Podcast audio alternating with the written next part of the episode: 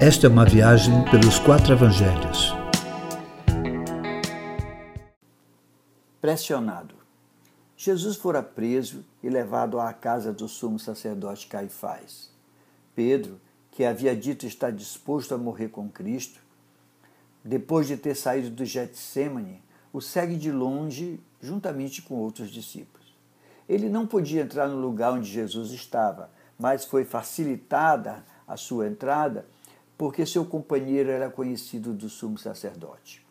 Era uma noite fria e Pedro buscava uma fogueira para se aquecer junto com os guardas. Por terem andado com Jesus em muitos lugares durante todo o tempo do seu ministério, os discípulos eram conhecidos do povo. Foi o que aconteceu com Pedro. A porteira reconheceu-o e perguntou: Não és tu também um dos discípulos deste homem? Pedro tinha a oportunidade de confirmar seu relacionamento com Jesus, porém, quando pressionado, negou, dizendo: Não sou. A pressão, o medo da rejeição pode nos levar a negar nossa relação de discipulado com Jesus Cristo. Quando novamente foi questionado sobre ser um discípulo do Mestre, Pedro voltou a negar, dizendo: Não o conheço, nem sei o que dizes. Neste momento, o galo cantou.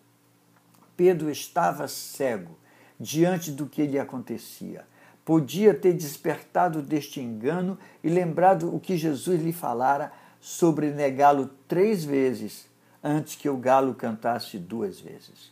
Novamente pressionado, agora por um parente do servo a quem ele cortara a orelha, que disse tê-lo visto no jardim com Jesus, volta a negar, praguejando e jurando não conhecer Jesus.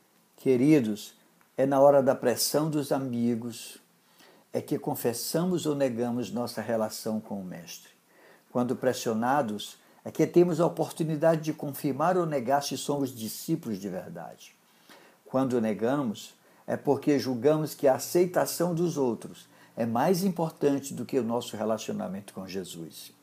Assim que o galo cantou pela segunda vez, Jesus, ainda que sendo pressionado pelos inquisidores, mas pacificados em seu espírito, olha em direção a Pedro de forma tal que aquele olhar invadiu a sua alma a ponto de se retirar daquele lugar e chorar amargamente. Queridos, o olhar de Jesus em nossa direção mesmo quando o negamos, sempre será um olhar para gerar em nós arrependimento, nunca condenação. É desse jeito.